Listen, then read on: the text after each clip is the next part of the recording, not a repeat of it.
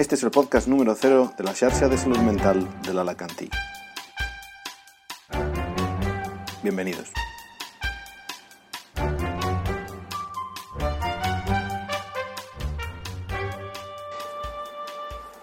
Estamos con Enrique Pérez, que es jefe de sección eh, del Hospital de Alicante, del Departamento del Hospital de Alicante, y psiquiatra. Y la primera pregunta que me gustaría hacerte es eh, cómo llegaste a esto de la psiquiatría, cómo te conviertes tú en psiquiatra. Bueno, buena pregunta. Me toca bucear en el pasado. Eh, yo creo que la verdad es que tuve muy claro desde que empecé medicina eh, que siempre los aspectos humanistas de la medicina siempre fueron los que más me, los que más me atrajeron. ¿no? Hay que entender que soy hijo de mi época, los 60, cada uno verdad tiene sus raíces y la verdad es que pues bueno pues ahí Marañona seguramente hizo mucho daño y tenía yo una visión pues muy humanista de, de la medicina y quizás la psiquiatría, la historia de la medicina eran elementos que siempre me atrajeron desde, desde el principio. Tuve al final algunas dudas con la salud pública, con otras cosas así muy también de tipo muy comunitario, pero finalmente prevaleció prevaleció la psiquiatría como elección cuando ya llegó el momento. También estamos con eh, Vicente Elvira, que es jefe de servicio del Hospital de San Juan, del Departamento eh, eh, Sanitario de San Juan. Y te voy a hacer la misma pregunta que le he hecho a Enrique, y es, ¿cómo llegaste tú a esto de la psiquiatría? Pues mira, básicamente por curiosidad, porque soy una persona muy curiosa y cuando empezamos a estudiar eh, en la carrera psiquiatría se me quedaron muchísimas preguntas por responder y las prácticas no me respondieron esas preguntas para nada, de hecho se quedaron pues y para mí fueron insuficientes. Y cuando llegó la hora de decidir pues estaba eh, decidiendo siempre entre una especialidad de medicina interna y psiquiatría. Y al final pues mi actual señora mi novia en aquel momento dijo, me doy cuenta de que siempre estás eligiendo entre lo que sea y psiquiatría. ¿No será que tienes que hacer psiquiatría? Y aquello me hizo ver la luz y me metí en psiquiatría y elegí psiquiatría. Así que fíjate. Y cuando repaso cuáles son mis, mis áreas de interés en la psiquiatría, debo reconocer que son marginales, son siempre temas secundarios. No sé si tendrá que ver con lo que hablábamos antes de su humanismo, pero al final siempre me he decantado más por los temas de salud mental y discapacidad intelectual, que todos sabemos que es un tema pues un poco viejo, olvidado, desaparecido de los, de los manuales, de las... Me ha interesado mucho también los temas de, salud mental e inmigración, también era un tema muy, muy en la boga, muy en la calle, ¿no? Y, y también eh, me ha interesado pues todo lo que tiene que ver con la psiquiatría penitenciaria, con lo fíjate un poco qué, qué elenco de temas tan, tan variopintos y poco centrales de la psiquiatría, pero bueno, creo que en los márgenes a veces es donde se juegan las cosas más. Bueno, y se necesitan para complementar ¿no? otros intereses, eh, digamos, más estándares. Pues mira, yo eh, el problema de todo esto es que eh, efectivamente sigo siendo igual de curioso. Es decir, escucho, os escucho a vosotros con, con infante, hablando de un tema de infantil y es que me entran unas ganas locas de, de estudiar infantil, porque como no sé, pues tengo que estudiar es que escucho a Lorena hacer una, eh, una intervención sobre primeros episodios y me vuelve loco. Eh, qué bien, qué, qué, qué, chulo, ¿no? Y tengo que seguir estudiando en eso. La verdad es que sigue, yo creo que la curiosidad es algo que a mí me define como profesional eh, y mis áreas de interés son muchas. Quizá las terapias, las terapias en general, me parece, porque para mí fue un mundo un poco desconocido, demasiado amplio, demasiado impreciso, eh, falto de, de, evidencia y a la hora de poder atender a los pacientes y decidir qué era lo que yo tenía que recomendar o qué era cómo teníamos que hacer, pues la verdad es que me preocupó. Ese es un área de especial interés que sigo eh, estudiando en estos momentos. Y luego la psicofarmacología, que me gusta muchísimo. Eh, y luego los determinados temas que creo que nos gusta todo, pues cuadros afectivos, psicosis, el, el, trastorno del espectro autista, en fin, todo esto yo creo que ha sido un poco, pues, eh, porque mis inicios fueron en infantil, de hecho yo soy un infantil frustrado, venido a menos, entonces iba para infantil, pero al final me quedé en adultos, entonces pues bueno, esa vocación siempre ha estado ahí, la verdad. Mm.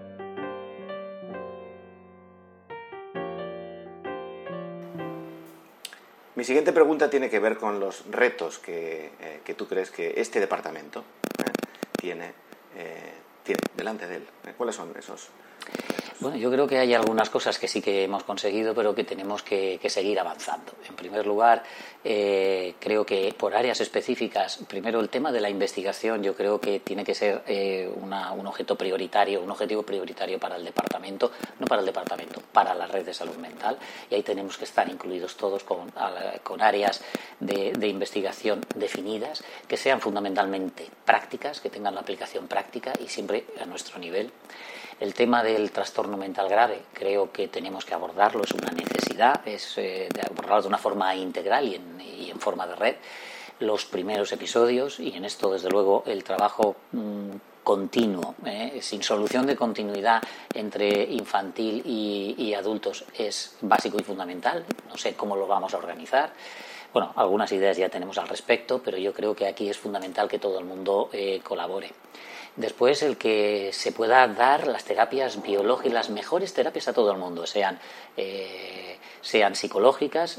además, en este departamento hemos tenido una especial preocupación por formar lo que veíamos, lo que yo entendí que era un déficit en la formación en, cuanto a la aplicación de terapias, e intentar traer distintos tipos de terapias para la formación y poder luego que cada uno pues, pueda decidir eh, sobre qué puede trabajar o dónde encaja mejor y qué cosas sobre todo poder aplicar de cara a los pacientes. Las terapias psicosociales es un, es un desafío que tenemos en este, en este departamento, en otros también, pero yo creo que aquí tenemos que hacer un hincapié y parte de la investigación creo que debiera estar en el uso de las terapias psicosociales y luego en la aplicación de la mejor terapia terapias médicas y biológicas en todo el espectro de la población, que cada uno tenga lo que se merezca, lo que precise, cuando precise, en el momento oportuno, sin dilación y sin titubeos. Y todo esto eh, compartiéndolo todo con, con, los pacientes y con las asociaciones de familiares, que todos sean conscientes de lo que se hace, cómo se hace, con criterios de calidad. Tenemos protocolos hechos que, que, estamos actualizando, que hemos actualizado, por ejemplo, de la terapia electroconvulsiva, y que creo que, bueno, vamos, no tiene que envidiar a ningún otro, pero que todos conozcamos eso, nos podamos sentir orgullosos de lo que hacemos y que, y que vayamos progresando en este sentido. Yo creo que, que esas cosas son importantísimas. Y luego, en el tema de lo que son trastornos de personalidad, también tenemos que seguir creciendo. Hay un hospital de día de trastornos de personalidad, pero está limitado y tendríamos que intentar crecer por el número de pacientes a los, cuales necesitan y las modalidades de, de tratamiento que puedan ser más específicas, que el psiquiatra pueda o el psicólogo pueda decidir vas a ir a este grupo, tú es expresamente, independientemente de que no vayas a cumplir criterios para estar en un hospital de trastornos de personalidad. Y luego un tema para mí importantísimo, que ha sido, por cierto, tema en el verano, trend topic, eh, que es el tema de los trastornos de conducta alimentaria. Eh, estamos infradotados en, el, eh, en cuanto a para, para su abordaje, pero creo que también tenemos que hacerlo de una forma coordinada entre todos y que a lo mejor los esfuerzos pues tenemos que aunarlos entre ambos departamentos. Para mí los, principales retos, por supuesto, siguen siendo que demos una atención de calidad a los ciudadanos, lo que se dice siempre, donde no se rompa el proceso de cuidados, donde la, la, comunicación, por ejemplo, el paso entre las unidades de salud mental infantil y los adultos, que sabes que es un viejo interés mío, se produzca con la mayor normalidad y con lo mejor que se pueda, que se pueda hacer. Me preocupa mucho que las unidades de salud mental que tenemos estén completas, porque algunas de ellas pues, nos falta personal, tenemos profesionales divididos entre varias unidades, creo que eso no ayuda a un buen O sea, para mí los, problemas principales siguen siendo los de conformar una buena red asistencial. ¿no? Luego ya hay cada uno sus intereses, los aspectos que más le interesen, pero sobre todo que la red funcione y nos sintamos parte de ese sistema. Claro, em, entonces eh, todo ese proyecto de mejoría eh, ahí, eh, va a largo plazo. Entonces yo preguntaría, a lo largo de este curso escolar que comienza ahora en septiembre, em, ¿tú qué prevés que puede mejorar? El próximo año, cuando comencemos, si te pregunte qué mejoró en el último año, ¿tú qué crees que me dirás? Pues mira, si me lo creyera, y estoy haciendo un esfuerzo por creerlo, si nos dan la dotación de los profesionales que nos han dicho que se van a incorporar este año a, nuestros servicios, ya eso permitiría, por ejemplo, cerrar ese capítulo que para mí es una espina de que las unidades estén al menos mínimamente bien conformadas y que se puedan llamar unidad, es decir, que tengan los profesionales que deben estar en una unidad y no esta situación de, fragilidad ¿no? que te comentaba antes. Entonces, si esto se produjera, desde luego sería algo que el año que viene podríamos decir hemos avanzado. ¿no? Y luego me gustaría cosas tan sencillas como eh, bueno, sencillas. Eh, cosas tan sencillas como, por ejemplo, en el programa de trastorno mental grave, que bueno, este año le hemos dedicado bastante tiempo, aunque luego los resultados cuesta verlos, pues que las unidades de salud mental fueran capaces de en sus reuniones eh, involucrar ahí a los pacientes, hacer unos seguimientos, lo que hemos hablado del plan de atención individualizada, de los referentes de los pacientes. O sea, me interesa mucho ese aspecto y empezar a trabajar también lo de primeros episodios psicóticos sería para mí dos objetivos muy, muy importantes. Lo que pasa es que también es cierto que por las reuniones que hemos tenido, tanto de departamento como en las unidades, lo que hay, lo que yo detecto que también para muchos compañeros quizá una prioridad, no sé si igual o anterior a esa, sería um, ordenar las derivaciones de, que, recibimos de primaria, que parece que se están viviendo o son un desborde, son muchas, a veces son inadecuadas. Entonces, bueno, yo creo que tendré que conjugar a lo mejor también lo que son mis intereses con lo que también es el sentir un poco de los, de los compañeros y quizá también es verdad que eso a lo mejor permite luego trabajar con más tranquilidad esos otros, esos otros objetivos.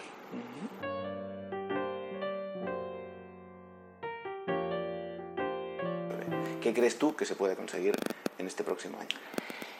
Dar una atención continuada, nunca mejor dicho, sin eh, solución de continuidad para las pacientes que estén ingresadas en los trastornos de conducta, en la unidad de trastornos de conducta alimentaria, con un personal específico y una continuidad de eh, actividades en la mañana y en la tarde.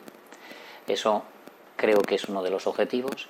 El otro objetivo que estamos en ello, y yo creo que, lo conseguiremos, que sería acercarnos a los, a los índices de aplicación de la terapia electroconvulsiva de, por ejemplo, países europeos como famoso de la guía SNICE, ¿vale?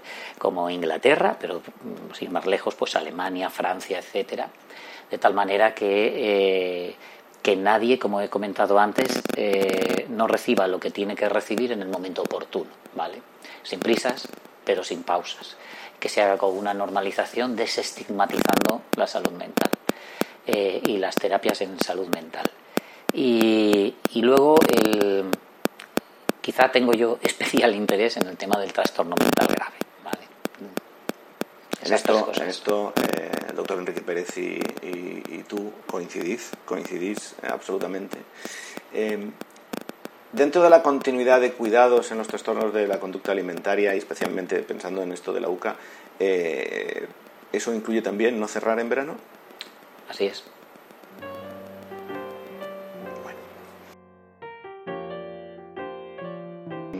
La red de salud mental de la Lacantí, em, ¿crees que... Primero, la primera pregunta sería, ¿qué es esta red?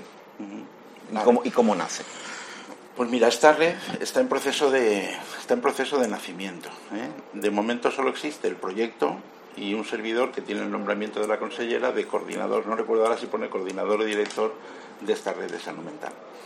¿De dónde nace? Eh, nace de una normativa europea que si te soy sincero leí hace un tiempo, pero ahora no te podría citar, pero parece que es una corriente europea que trata, yo creo que es un poco la vieja idea de que territorios colindantes si comparten sus recursos, pues generalmente se puede conseguir una sinergia que repercute en la mejora de la calidad de la atención. ¿no? Bien, parece una idea poco, poco discutible en principio.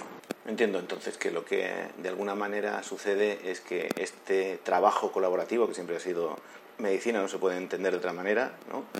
Eh, ahora también eh, recibe un apoyo eh, institucional o administrativo, legislativo, para que se creen estas redes de salud mental. Así es, yo creo que de alguna forma es reconocer por escrito lo que se venía haciendo, ¿no?